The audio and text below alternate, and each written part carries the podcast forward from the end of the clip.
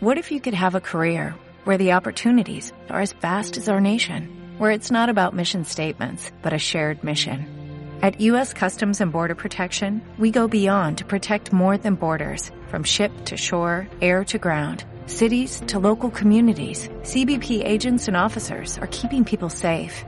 Join U.S. Customs and Border Protection and go beyond for something far greater than yourself. Learn more at cbp.gov/careers. Don't be suspicious. Don't, be suspicious. don't be suspicious. Don't be suspicious. Don't be suspicious. Don't be suspicious.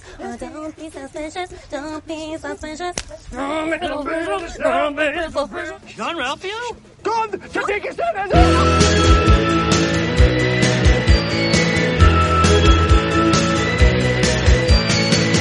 Te mataré con mis zapatos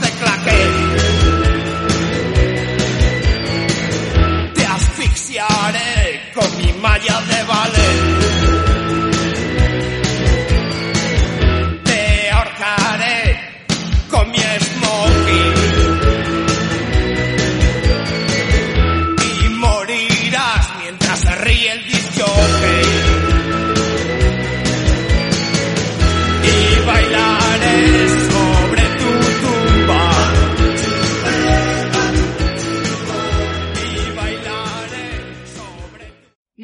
A todos y bienvenidos a otro episodio de Ponme una peli. Dicen que ya hemos entrado en otoño, aunque aquí en Murcia sigue siendo verano y no hay nadie que nos pueda convencer de lo contrario. Pero las películas de las que vamos a hablar hoy sí que han conseguido que se nos haga un poquito más llevadero leer por Twitter a toda esa gente que ponía tweets del estilo de por fin me he puesto una sudadera o el primer jersey del otoño.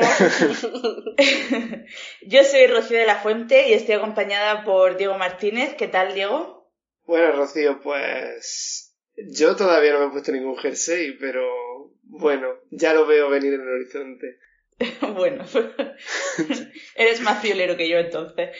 Eh, y también, pues no, me acompaña también como siempre Irene González. ¿Cómo estás, Irene? Hola Rocío, la verdad es que parece que somos monotema con el tema del clima. Real, ¿eh? Cualquier persona que nos escuche que no sea de Murcia es que no va a entender el calor que hace. O sea, es que es insufrible. Y cualquiera diría que estamos acostumbrados, ¿eh? Pero no, no, tenemos que quejarnos semana tras semana.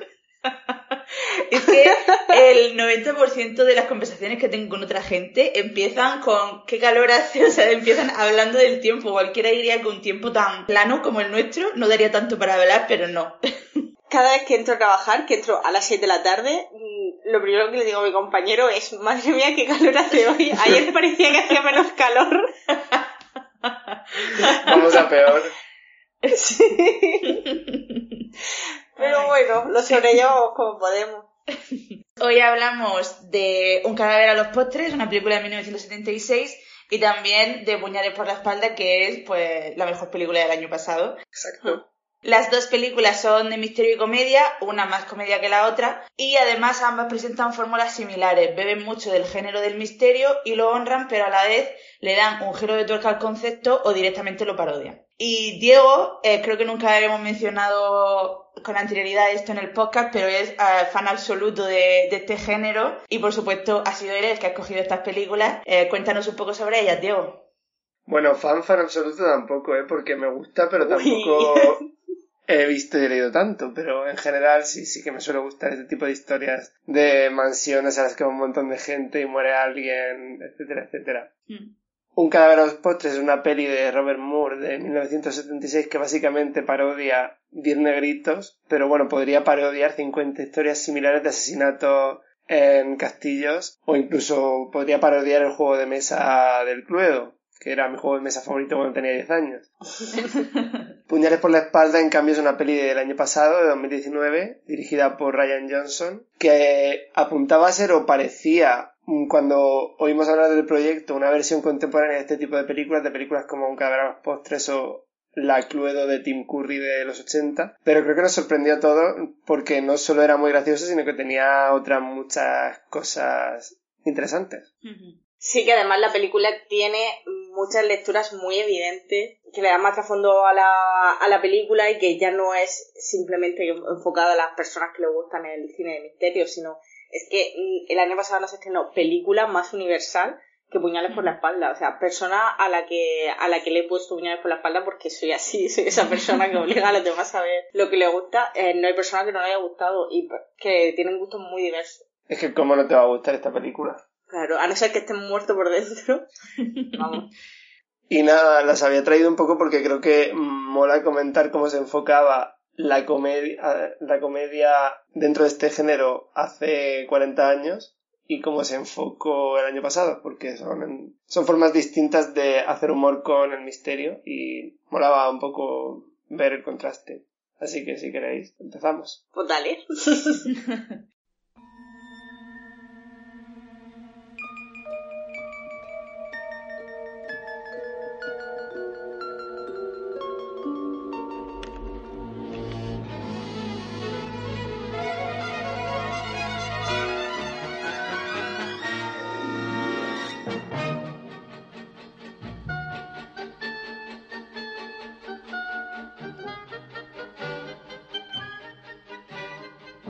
primera película que vamos a comentar es Un cadáver a los postres, que como he mencionado antes la ha elegido Diego, y esta, para intentar mantenernos remotamente ligada a nuestra premisa original, eh, ni Irene ni yo la habíamos visto anteriormente, la primera vez que la hemos visto, y sé que cuando estabas pensando en este tema, Diego, eh, estuviste dudando entre si escoger esta o escoger Cluedo, que la has mencionado antes. ¿Qué te hizo decantarte por esta?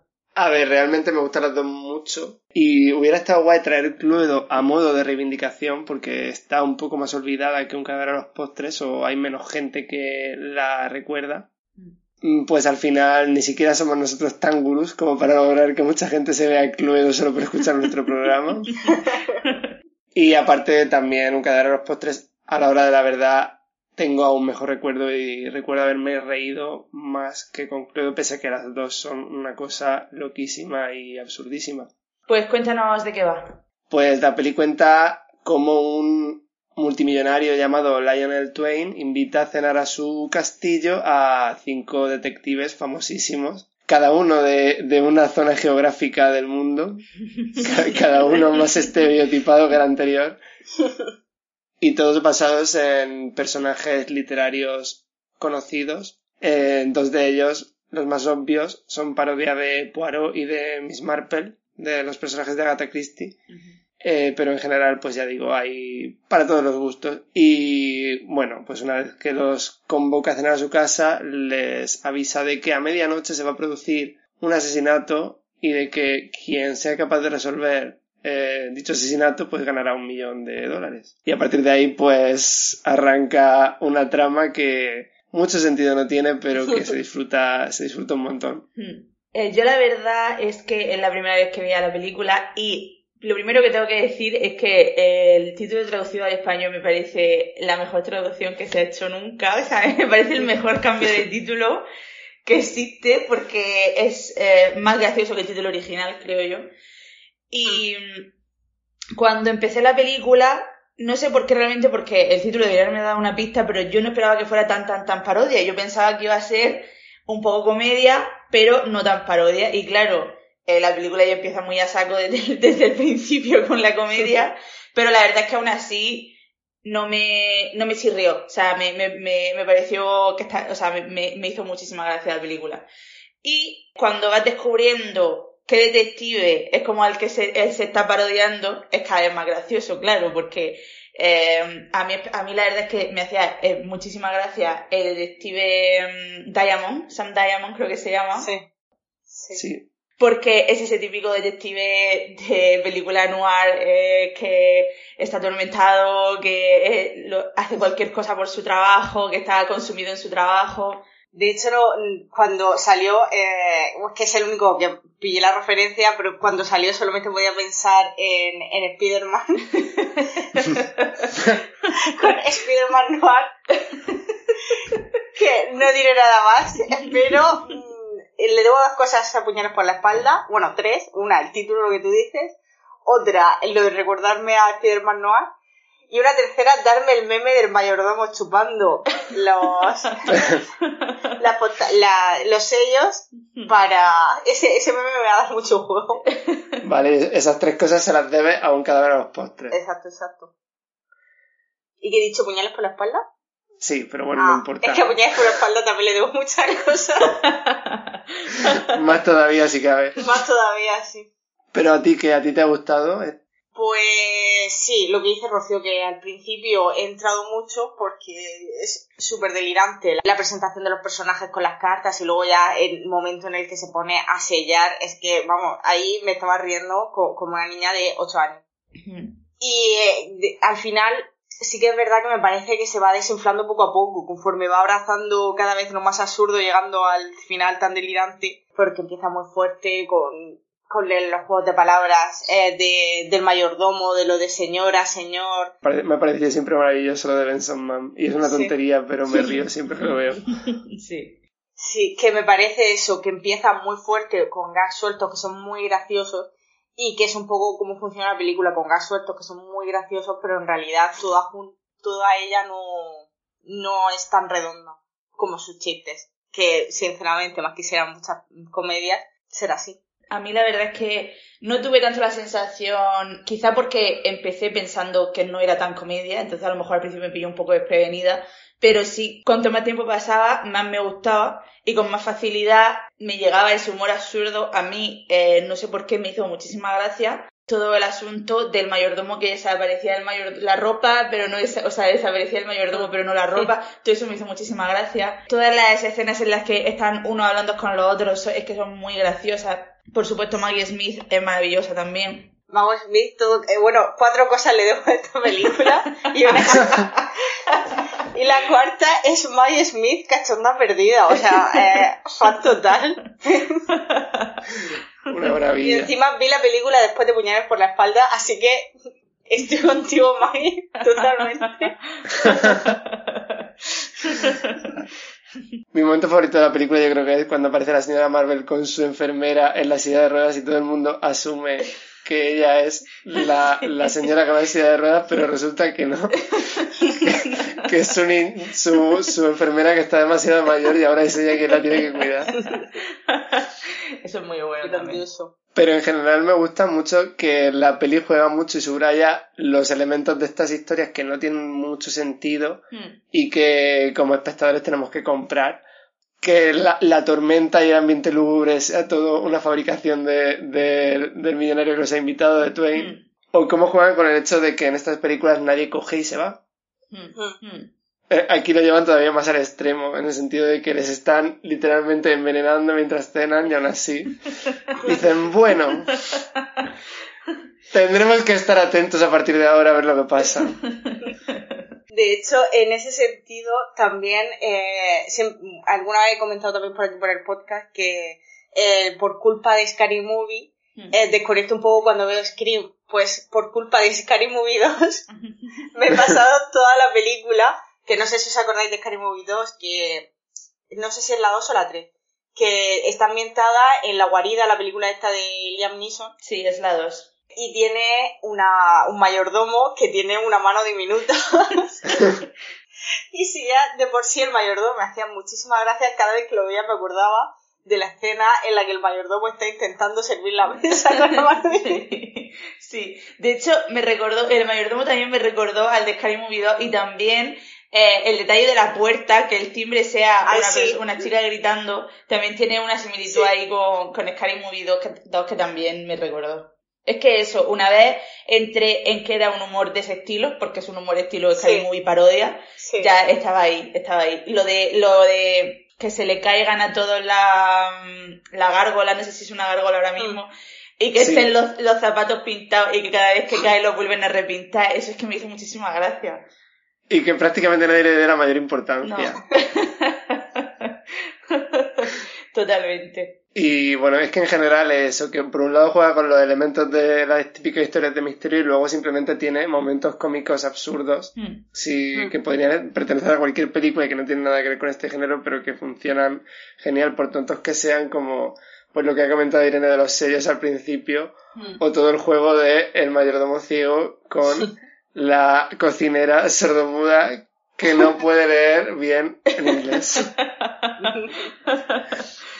Pero otra cosa que me gusta mucho de esta peli es como ya en los 70 apostaba muchísimo por el metalenguaje y ya no solo Mm. por el hecho de que todos los personajes sean parodia de otros personajes de ficción, sino también por el hecho de que esté ahí Truman Capote interpretando a Lionel Twain, que vale que Truman Capote no es un detective, pero al final se hizo famoso gracias a una investigación.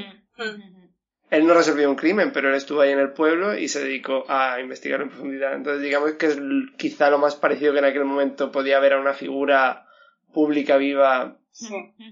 que se asemejase a un detective. Mm. Y bueno, y el, el tramo final, el que directamente eh, la película se dedica a criticar los recursos narrativos que suelen tomar los autores de novelas de misterio. Entonces me gustó mucho eso, como es mucho un ejercicio también de, de metaficción. Mm. Sí, me pareció, eso también me gustó mucho, eh, sobre todo en la, para mí en la forma en la que es más evidente es cuando abren la puerta y está la gente en el salón y cuando la vuelven a abrir no está la gente en el Hmm. salón, ¿no? Y te lo explican, una cosa que es físicamente imposible, te la explican, ellos llegan a una conclusión lógica rápidamente y más cosas de ese estilo.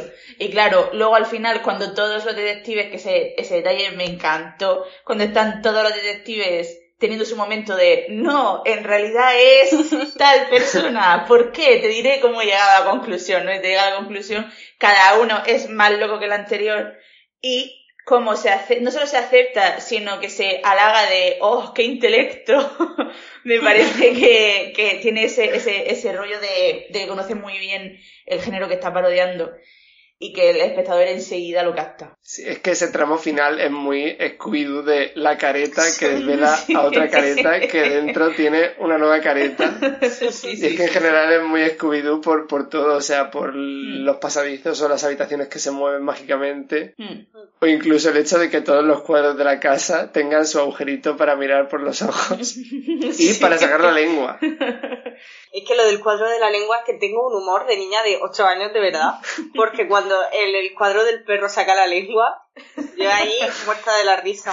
Ahí te perdimos. Ahí, a tope. Es que yo creo que eso, al jugar con, porque en otra, cualquier otra película eso no trae tanta gracia, pero al jugar con un género que se toma tan en serio a sí mismo y estos personajes que representan a arquetipos que se toman tan en serio a sí mismos, excepto Poirot quizá, eh, es tan, es tan- el contraste es tan grande que te hace gracia. Y a mí me encantó el detalle final del dedo meñique. me hizo Ah, ese, sí, sí, ese sí. detalle, ah, me ganó absolutamente, es que me, me pareció brillante. Claro, porque además te lo plantan un poco al principio, Mm, así mm, que cuando llega es como, madre mía, no, no, no dan puntadas sin hilo. Y también por el hecho de que esta peli sea tan homenaje, parodia al género, quería preguntaros qué pensáis de Peter Sellers interpretando al personaje asiático, Sí. al señor Wang, porque es obviamente un estereotipo racista detrás de otro, Mm. con un acento exageradísimo. Y los dientes. Madre mía, los dientes. Es que no podías mirar a otra parte. y yo aquí siempre tengo la duda de si se trata de racismo en sí o parodia del racismo porque el personaje en el que se basa el Dr. One es un personaje que se llama Charlie Chan, que es el protagonista de una saga de novelas que escribió Earl the Biggers. Y siempre, o casi siempre, que se adaptó al cine estas novelas, o bien lo interpretaba un actor asiático y se convertía en un personaje súper secundario que apenas tenía relevancia en la trama, o lo convertían en el personaje protagonista de la historia, pero entonces lo interpretaban actores blancos a lo Fu Manchu. Entonces no sé si la película está haciéndolo por ser fiel a cómo se ha retratado siempre ese personaje. Desde luego hoy no se podría hacer y no sería excusable ni con ese argumento, pero, pero siempre tengo la curiosidad. Yo creo que la película sí que tiene ese punto de decir, mira lo absurdo que es esto que están haciendo y que se toma como normal de poner a un hombre blanco a interpretar un papel que originalmente no era un hombre blanco porque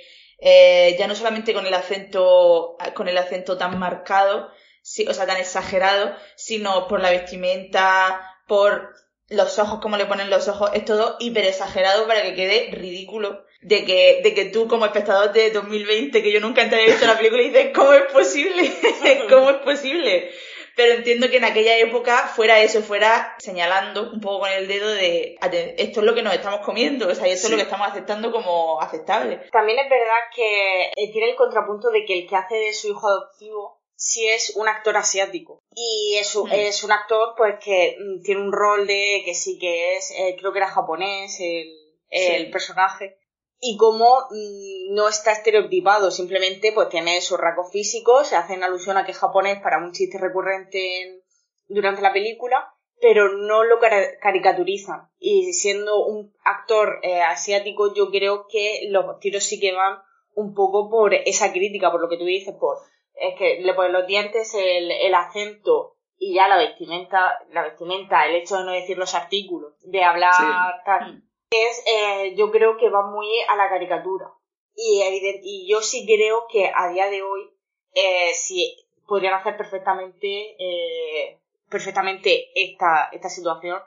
Porque de hecho, antes Rocío lo ha dicho en, cuando estábamos hablando, por ejemplo, en, en Tropic Thunder, ¿no? El personaje de Robert Downey Jr. hace de eso, de un actor que es tan camaleónico que puede hacer cualquier papel y su último papel es de un, de un hombre afroamericano.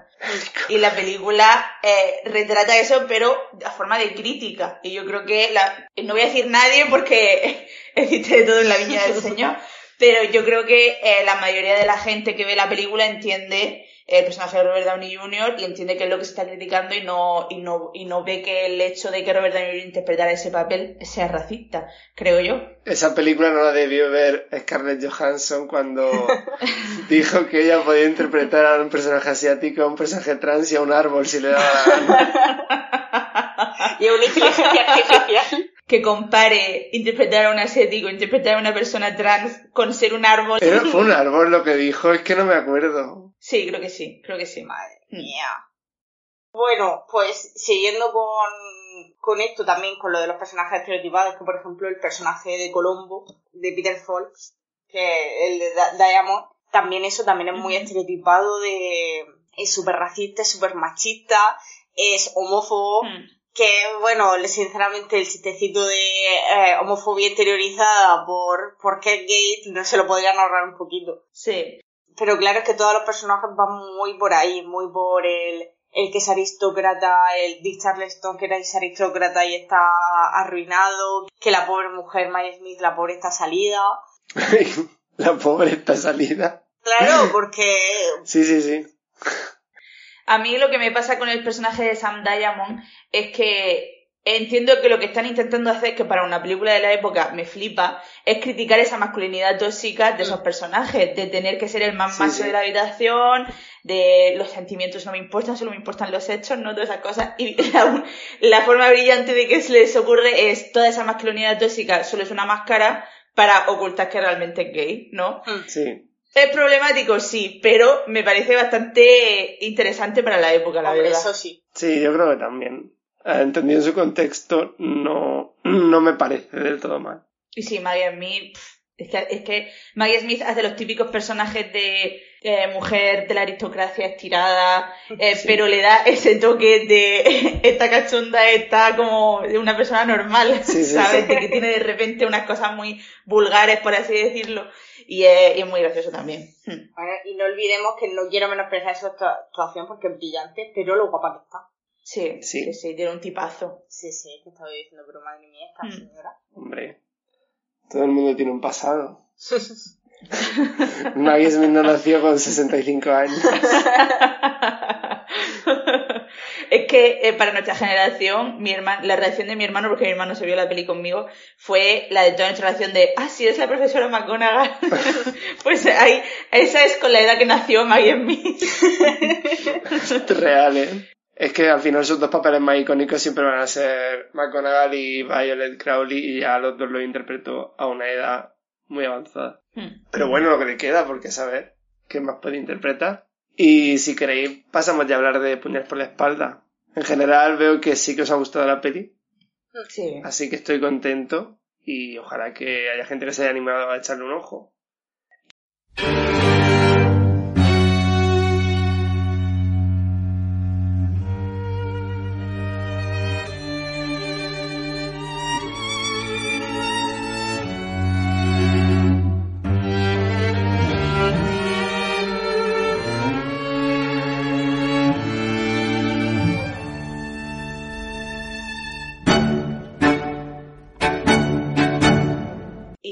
La segunda película que vamos a comentar hoy es Puñales por la espalda.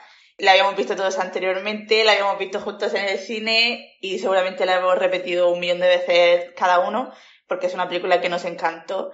Y bueno, ¿qué queremos destacar de esta película? Es que cómo hablar de Knives, de Knives Out. Así que... Madre mía, madre mía, madre mía. Venga.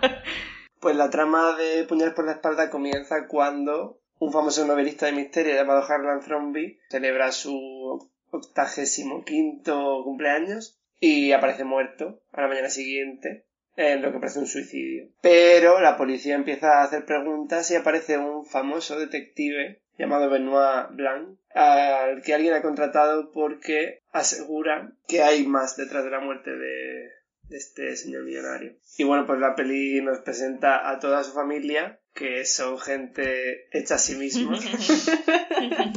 el chiste favorito de la película de Irene, que fue la primera persona que se rió en el cine con esta película, a los tres minutos.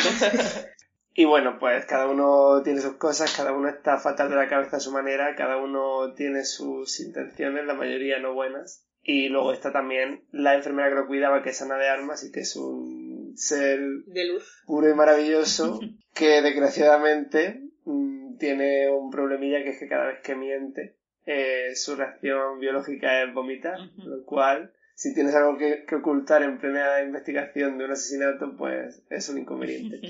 Y nada, ¿qué decide de puñal por la espalda? Pues que es una mordaz crítica al capitalismo. Y eso sería muy importante si no fuese porque sale Chris Evans muy guapo. Porque todos sabemos que mi heterosexualidad es mi mayor enemigo.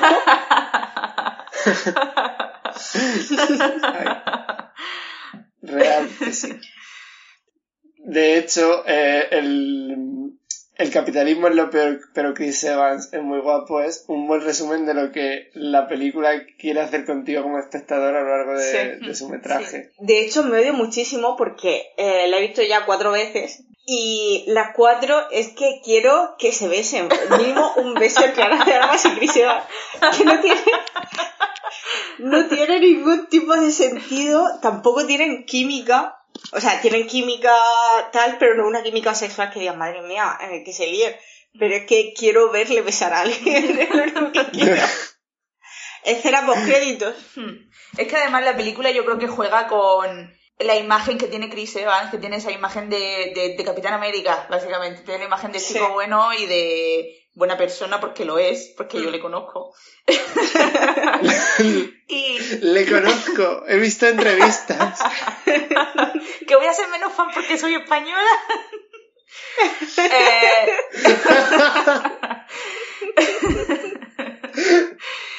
Pero, eh, y la película juega con eso a pesar de que desde la primera vez que aparece en pantalla sabes que es un capullo, o sea, lo sabes, pero aún así tu instinto es creer, no, no, no, tiene buen fondo, o sea, será un capullo porque es un pijo mimado, pero él tiene buen fondo. Entonces, Pero vamos a ver. sí. Como se come la galletita al Lotus.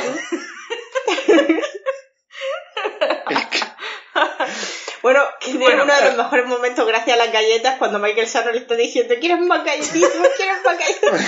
Y le dice, a lo mejor Harlan te dejó un vaso de leche en el testamento. bueno, pero es que lo bueno que tiene el personaje de Chris Evans es que al igual que el resto de personajes de la película es un millonario cabrón egoísta, pero no finge ser otra cosa. Sí. Él va de frente, entonces eso hace que te dé menos asco y lo respetes un poco más de lo que respeta al resto de personajes de la película. Y que para ti, a, a- o sea, a tu parecer, tú cuando todavía no tienes toda la información, eh, el resto de la familia, cuando leen el testamento, reacciona violentamente contra Marta. Y sin embargo, él se va descojonándose, eh, que al final, pues, mira, no, no está siendo tan abiertamente hostil contra Marta como el resto de la familia, porque el resto de la familia directamente empieza a preguntarle si se, si se tiraba a su padre, básicamente. Salvo Tony Collette, que es mi actriz favorita de- del reparto, que se acerca muy amablemente y le dice, Tú ya sabes que si necesitas ayuda con lo que sea, puedes recurrir a mí, yo estoy aquí para ayudarte, porque ella aprovecha esa oportunidad, como lleva haciendo toda su vida su personaje. Además, es que tiene una frase que, esa frase solamente la he escuchado en este, en este revisionado, que le dice, ya no estoy en Twitter, así que mándame un DM en Instagram. y me parece la frase más graciosa. Ya, es que define, define mucho al personaje el hecho de que al principio cuando aparece Benoit Blanc, eh, Jamie Lee Curtis dice que leyó el artículo sobre su, investi- eh, sobre su investigación en el New Yorker. Y lo que dice Tony Cole es, leí un tuit en el que se enlazaba el artículo sobre su investigación en el, en el New Yorker. Es usted muy famoso. Sí. Sí, sí. Hmm. Es que Toni Collette, además, es una actriz tan camaleónica, pero a la vez identificable, porque parece que Toni Collette enseguida, o sea, no sé, hay una sensación de que yo estoy acostumbrada a verla quizás más en papel un poco más serio, por así decirlo, no sé, nunca la había visto tan, tan cómica, a lo mejor tiene otros que ahora mismo no recuerdo. Y, y me sorprendió muchísimo cómo lo hace porque es creíble en todo momento, o sea, en, ningún- en ningún momento piensas se está pasando de parodia como alguna gente criticó a Daniel Craig por eso sino que Tony Collette todo el rato piensas, es que hay personas así, o sea, es que está haciendo de una persona que es real. Sí. Sí, sí, eh, me parece perfecto Mm. como lo hace. ¿Qué opináis de, de la actuación de Daniel Craig? Que sí que sé que hubo gente que la criticó porque decía que estaba un poco pasado de, de tuerca, que Ryan Johnson debería haberle puesto un poco más límite. Yo sinceramente mm, no lo veo mal, me funciona porque al final sí que es el personaje mm, más paródico de, lo- de lo- de los detectives clásicos de, de misterio. Y me gusta, además me parece que funciona súper bien el hecho de que sea una parodia porque eso también juega contigo como espectador. Sí. Porque durante la primera mitad de la película piensas que es el típico detective que va de listo, pero que la gracia es que no se entera de nada, porque parece que Ana de Armas lo tiene engañadísimo y que, y que se le está escapando todo. Y llega un momento al final en el que te das cuenta Hmm. de que en realidad es un buen detective y sabe hacer bien su trabajo, entonces me parece que el hecho de que tenga esa forma de ser tan exagerada funciona como, como a modo de despiste. Mm, mm. Y a mí es que la, el monólogo que tiene sobre un donut, sobre que el caso es como un donut, y luego se van a explicar Ay, que ay, realmente lo que parecía que era el agujero del donut no era un agujero del donut, sino que era un donut aún más pequeño con otro agujero. es, es que, me, hace- es que me, me meo de risa con ese momento, es que me parece brillante. Sí. Es, brutal. Mm. Que por cierto, una cosa que quería comentar y que me parece muy interesante y que leí en un tuit como, como Tony Collette, no es una idea propia, es que funciona también este personaje porque es un detective que al contrario de la corriente de detectives modernos que son todos un poco de la escuela de Sherlock Holmes, de ser todos unos imbéciles y tratar a la gente involucrada en los casos que están investigando como gente intelectualmente inferior a él, Sí. él es realmente una buena persona Sí. Que trata a la gente con respeto, pese a ser más listo que nadie. Y que además sabe valorar, por ejemplo, al personaje de, Ar- de Ana de Armas por lo buena enfermera que es, lo Sí. buena persona Mm. que es, y es algo que valora positivamente. Mm. Y es algo que funciona mucho porque no estamos acostumbrados a ver ese tipo de detectives siendo así con nadie. Además que se nota que esa inteligencia que tiene también la usa de forma social, porque él enseguida cala a la gente y Mm. utiliza lo que sabe de esa persona para intentar camelársela. Por ejemplo, no, ya no solamente como habla con Ana de Armas, que es genuinamente una buena persona porque sabe que ella también lo está haciendo, sino cuando está intentando hacer que los hermanos despotriquen los unos contra los otros. Y con Linda no lo consigue, pero con el marido de Linda lo consigue totalmente para que empiece a sacar los trapos sucios. Y es como él O con va- la abuela. o con, o con la abuela, efectivamente, cuando habla con la abuela sabe Sí. exactamente qué es lo que le tiene que decir porque la cala como persona. Y me parece que eso también es muy interesante porque normalmente lo que tú dices nos venden que son como un poco ineptos sociales, pero Sí. con unas mentes brillantes, frías y brillantes. Y también quiero decir, volviendo un poco a lo del tema que estamos diciendo antes de que al final son todos unos capitalistas asquerosos, unos mimados, eh, que Linda, por ejemplo, lo que acabas de decir, que Linda al final no es tan mala persona, evidentemente es una mm, Mm. chica blanca, mm, heterosexual con privilegios, Hmm, y en el momento en el que le quita sus privilegios se pone muy a la defensiva, demasiado a la defensiva, hmm. pero por ejemplo eso, y no critica a sus hermanos, quiere a su hijo, quiere, Mm. ¿sabes? Es Sí. tiene una relación en realidad buena con su padre porque en realidad en ningún momento su padre tiene nada en contra de Sí. ella, tiene en contra del marido. Hmm. pero a ella como que la trata con mucho cariño hasta el final, con la nota y tal. Y además, ella se nota que es que entendía realmente a su padre, porque cuando está, que acaba de pasar el funeral y está leyendo las cartas que le mandaba al padre, ella dice, estoy todo el rato, no le encuentro sentido, estoy todo el rato esperando que sea uno de sus trucos y se le pele el final. En plan, y efectivamente era eso lo que pasaba, o sea, había algo ahí que no, que no cuadraba y ella lo intuía porque realmente conocía a su padre. Mm. Por eso que también me gusta mucho que no sea al final tan maniquea de, de que todos sean malos, o sea, Ana de Armas sea un ser de luz, Hmm. porque también, por ejemplo, el personaje de Catherine Lanford que da un poco de asco porque va de, Hmm. de esto, de lucha obrera, Sí. feminista y tal, pero luego al final, pues, le gusta el- la panoja como, como al resto de su familia. Sí. Tiene momentos así un poco de persona de mierda, Hmm. pero... Ya, pero realmente, de hecho, Mm. en este último revisionado me di cuenta de que el único momento que tiene de flaqueza, Mm. debilidad, eh, Catherine Langford, es el momento en el que le dice su madre, es que yo no te puedo pagar la universidad. Hmm. Hmm. Porque incluso hasta dos minutos antes de eso, le dice, el abuelo se lo quería dejar todo Sí. a, a Marta, pues que se Mm. lo deje, que vamos a hacer? Sí. Pero claro, porque ella no es consciente hasta qué punto, Mm. sin su abuelo, no tiene nada, Mm, no mm, tiene absolutamente sí. nada. Sí, sí, y además es que lo que me encantó de ese personaje es que ella ese momento de debilidad lo tiene en el momento en el que Marta le dice yo me voy a encargar de ti, no voy a dejar que te pase nada malo. Y eso es exactamente lo mismo que le había dicho ella hace nada. Eh, Sí. Y además ella se estaba como congratulando muchísimo a sí misma de Marta se encuentra mal, vamos a decirle que es como parte de la familia y que la vamos a cuidar, pase lo que pase, pero cuando es Marta la que te lo está diciendo a ti, ya no te hace tanta gracia. Eso me, ese detalle me gustó. Pero, pero yo, yo lo entendí como, Sí. porque eh, como que estaba toda la familia pendiente y presionándola y en el momento en el que Marta le dice eso, Como que respira aliviada. sí, como que por un lado le da vergüenza estar manipulándola así después de que le haya dicho eso. Y por otro lado, que una vez que Marta le dice eso, ella ya está tranquila porque Mm. su manutención está cubierta.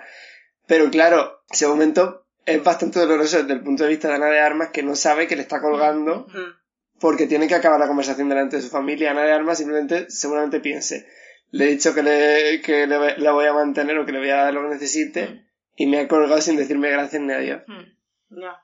Yo es que no, no, no interpreto ese momento así. O sea, no interpreto ese momento como alivio por parte de, de Meg, creo que se llama, de, de Catherine Lang. Lo interpreto como, hostia, que se va a quedar con el dinero. o sea, lo interpreto como que le- ese, ese momento le fastidia. Que luego recapacita y de hecho luego le pide perdón al final de la peli y tal. Sí, pero no creo que yo para mí yo no lo interpreté como le está colgando porque se siente mal de que le haya traicionado y está delante de toda su familia. Yo interpreté como le ha fastidiado. Pues yo no. Yo no, yo no lo vi así. Yo me, me, me sonaba la típica escena de película en la que están pinchando un teléfono Sí.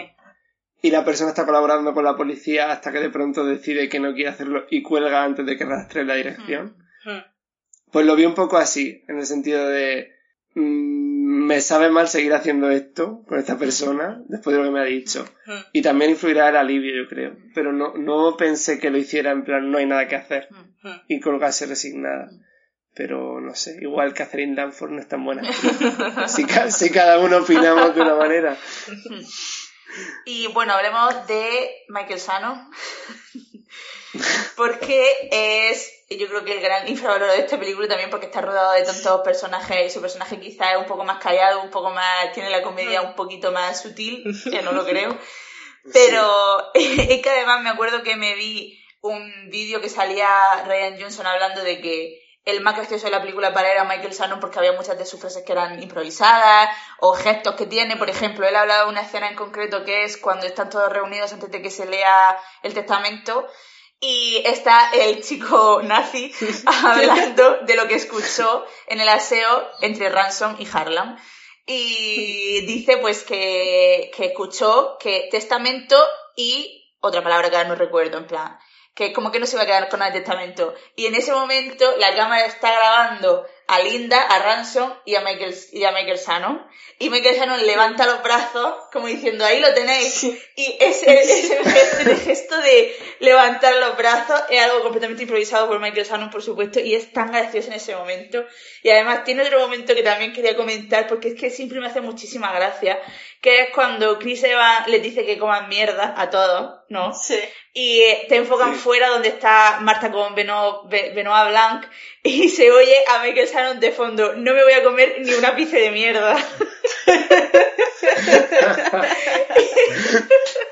y es que me parece demasiado gracioso su personaje, que lo hace muy bien, muy muy bien. Seguramente lo que después de que me contaste, de que me contaste que había escenas improvisadas, pensé viendo la película que probablemente la escena en la que la abuela está como delante de la mesa cogiendo comida y él está gritando abuela ¿quiere, ¿quiere algo?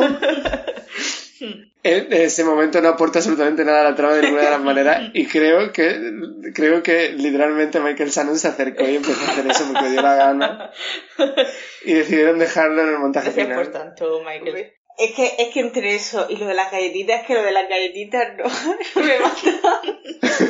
¿Quieres más galletas, capullo? Eh, y bueno, no podemos, no podemos hablar de todo y no hablar de Ana de Armas, por supuesto, que es el corazón de la película. Literal y metafórico. Es que yo lo que quería contar de, de Puñales por la espalda es que si bien Un cadáver a los postres es comedia absurdísima sin ningún sentido, Puñales por la espalda podría no ser una comedia y a lo mejor en vez de un 10 sería un 8. Mm. Porque Mm. tú la ves, ves lo que le está pasando al personaje de Ana de Armas. O sea, y vas con Marta a muerte y solo quieres seguir viendo cómo se desarrollan los acontecimientos porque necesitas que la cosa le vaya bien. Sí. Necesitas saber que no le va a pasar nada.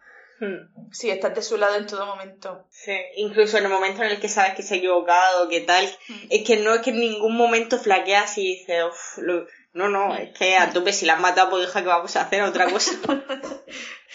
Claro, no, es que además es muy guay eso que hace la película de es un misterio, pero a los 30 minutos de película ya te cuenta Sí. el 85% de lo que pasó en Sí. esa noche y de pronto cambia completamente el juego. Hmm. Dice, es otra película com- completamente distinta a lo que yo esperaba que iba a ser. De repente se convierte en una película de la pillarán, no la pillarán, más de qué ha pasado. Y además que muchas veces eh, con este tipo de películas siempre juega un poco a intentar adivinar entre comillas qué pasa. Eso me pasa a mí siempre, que siempre eh, intento ver las señales para... Me luce, me luce que lo voy a hacer, soy ese tipo de persona. Y es que con esta película en concreto, es que estaba tan dentro que cualquier cosa que pasaba, que en realidad era súper obvia, cuando se desvela al final tal con, no voy a decir el final final por si acaso, pero cuando se desvela al final es que estaba yo ahí sorprendidísima cuando el ¿Cómo no va a decir el final final? Por si acaso, Sí, si yo creo que, lo que con lo que ya hemos contado Sí. ya... Bueno, que cuando Chris Evans, o sea, es que cuando se sabe que Chris Evans es ya el malo, todo apuntaba a él, todo, todo, todo, que lo están llevando al salón, y, em- y empieza a contarlo yo. En el cine estaba sorprendidísima porque estaba sí, súper claro. adentro. Es que recuerdo decirte, estábamos en el cine, recuerdo que te dije algo así, cuando ya la película estaba muy avanzada, te dije a ti al oído, Irene, digo, y es que la conversación de Chris Evans con su abuelo aún no la hemos visto, es la única que queda. Pero nosotros, eh, pero era un poco que sabíamos que algo tenía que ver él, pero ni queríamos que lo tuviera, ni veíamos exactamente cómo iba a integrarlo en la trama. Es que queríamos que Chris Evans fuese el marido de Ana de Armas y así conseguir su dinero o algo así. Habría sido peor película, sí. Pero Chris Evans hubiera terminado mejor si se hubiera dedicado a ser un cazafortuna que fuera a por la fortuna de Marta y se la capelara. Pues hijo, si lo hubieras conseguido, sí que, que te hubiera costado. Y es que Marta es Ana de Armas, o sea, ni siquiera creo que me costase mucho trabajo. Exactamente, que por Dios, ¿la has visto? Bueno, pero es que mi momento favorito de Chris Evans es cuando él le está contando a, a Marta que tuvo una epifanía en la que se dio cuenta de que a partir de ese momento iba a tener que tal, no sé qué. Y luego al final, cuando Benoit Blanc está comentando todo eso, eh, dice, claro, y dices que Chris Evans tuvo una epifanía, evidentemente, y te salen como el corte de cómo frena en seco, como diciendo, hostia, que voy a tener que ocupar de mí mismo a partir de ahora. Y de cómo eso lo, lo desarrolla todo. Hmm. O sea, ese, ese momento lo he tenido que decir, está un poco fuera de contexto, pero es que me hizo mucha gracia. Y a mí... Bueno, eso Hmm, sí, eso. y el momento de el joven nazi estaba masturbándose en el baño. Eh, eh, Mirando fotos de ciervos muertos. Y una cosa que me hizo gracia es que yo en el cine la vi en español y luego me la he visto con subtítulos. Y la primera vez que, que hablan sobre ese chico, eh, el Michael Shannon dice que está políticamente involucrado y el tío, por así decirlo, el, el marido de Linda, dice, en inglés, dice, el chico es literalmente un nazi. Y en español lo, tra- lo tradujeron por, el chico es prácticamente un nazi. Y me hizo gracia esa distinción, es como por qué cambiarían a, a prácticamente. Pero bueno, una tontería realmente. Otra cosa de la que sí que quería hablar es lo que estabas hablando tú antes, Irene, de que al final, que Mm. estás emocionadísima con toda la información que te están desvelando. Eh, yo es que cada vez que la veo, cada vez que la veo, cuando eh, Benoit Blanc le cuenta la verdad a Marta y le dice que al cambiar los viales le había dado la medicina correcta a Harlan, de verdad que me dan ganas de llorar por- porque Sí. y que le dice y no fue no fue cuando le dice no lo mezclaste por casualidad, lo mezclaste porque eres buena en tu trabajo. Es que me parece un momento maravilloso y que es esa esa ternura que tiene el personaje de Benoit Blanc, es que me encanta. Sí. Hmm.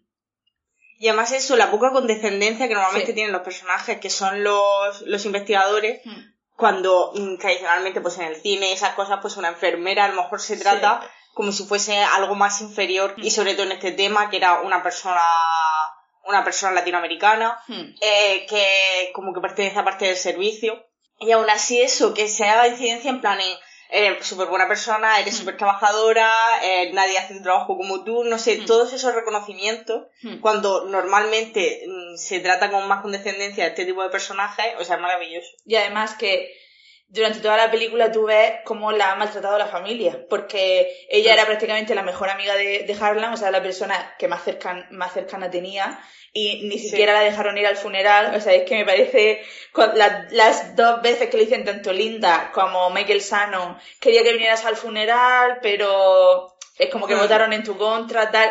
Es como, es que sé que todos y cada uno de vosotros votasteis porque no fuera al funeral, porque es que sois malas personas. Y me encanta el momento Exacto. en el que ella eh, va a confesar a la familia y dice, siempre me habéis tratado bien. Y Benoit Blanc, cuando la interrumpe, dice, no la habéis tratado bien, la habéis tratado como una mierda siempre. Es como, gracias, que alguien lo dice, joder. Claro. Y bueno, y que aparte que sea inmigrante tampoco es casualidad. Claro, claro. Porque la peli hace muchas coñas con que nadie sabe cuál es su nacionalidad ver, exactamente. eso es fantástico. Eso, no, o sea, es, es un chiste. Es que no sé decir cuáles son los chistes más graciosos, porque iba a decir Sí. ahora, cuando Don Johnson está hablando eso de América para los americanos y tal, Hmm. y dices, mira, por ejemplo, Marta lo ha hecho muy bien, tal, no sé qué, y está ahí como hablando de que Marta se ha labrado un futuro de cero como todos ellos, tal, no sé Sí. qué, y mientras está diciendo todo eso, le da el plato del postre a Marta para que lo recoja. O sea, es Sí, que ese sí. momento me parece Sí. tan gracioso y tan brillante. brillante. Eso y lo de la galleta es mi momento favorito. Y bueno, y sabemos que va a haber secuela, a ver qué tal. Este, tengo miedo de que no esté a la altura, la verdad, porque ya da la sensación de que va a tener que ser muy diferente, no va a poder ser otro personaje que gane al final porque tiene buen corazón y no juega un poco por las reglas que se suelen jugar de quién Sí. es el más astuto. Entonces me da un poco de miedo que se salgan de esa fórmula porque al final eso es lo que hace que la peli sea tan especial para mí. Y, y no sé, ya han dicho que solamente va a estar Benoit, Benoit Blanc, que creo que es un acierto, que es a vosotros Claro. caso, que tiene Benoit Blanc. Sí. Pero no sé, ¿qué, ¿qué pensáis sobre esa peli? ¿Teníais...? Yo tengo confianza en Ryan Johnson, la verdad. A mí no me ha decepcionado Mm. todavía a día de hoy. Lo- No sé, creo que puede estar bien. Y que hay muchas maneras de contar historias de, de asesinato y darle un enfoque positivo, menos cínico. O contar otra cosa, porque al final esta película te habla de, de clasismo, de racismo, Claro. de... mm, em, te habla de muchas cosas. Entonces, creo que hay mm, muchos temas por donde tirar, mucha denuncia social que hacer. Y se le puede ocurrir perfectamente algo guay. Mm. A mí- eh, alguien le sugirió a Ryan Johnson en, en Twitter que hiciera un American Horror Story y que cogiera al mismo reparto y que los pusiera a todos a interpretar personajes diferentes. Y la verdad que sería una fantasía que de pronto que de pronto Ana de Armas fuera la villana y que la buena fuese Jamie Lee Curtis o algo así. No, es que la buena, que el bueno sea me lo merezco. Te, te lo deben. Me lo debe. Que Ana de Armas asesine a Chris Evans. Sí, también, eso Por también me, me gustaría, fíjate. Y además otra cosa que quería decir de Chris Evans, que parece que es de lo único que hablo en todo el podcast, eh, una cosa que me gusta, o sea, de Chris Evans es eh, lo carismático que es siempre cuando hace de mala gente. Chris Evans en Puñales por la espalda y en Scott Pilgrim, o sea, es que son su- mm, dos momentos mm, cumbres de persona carismática que, por ejemplo, en, eh, Capitán América, o sea, haciendo de Capitán América no tiene, no tiene ese carisma. Tiene esa cara que Dios le ha dado, pero no tiene, no tiene ese carisma que, que puede tener estas dos películas y que la hacen tan atractivo eso, haciendo de persona de mierda en los dos casos. Sí, te lo compro. Para puñales por la espalda 2 no, pero a ver si Ryan Johnson le contrata para otro proyecto. Pues sí, seguro que sí. y hace algo interesante que no sea Marvel. Pues sí.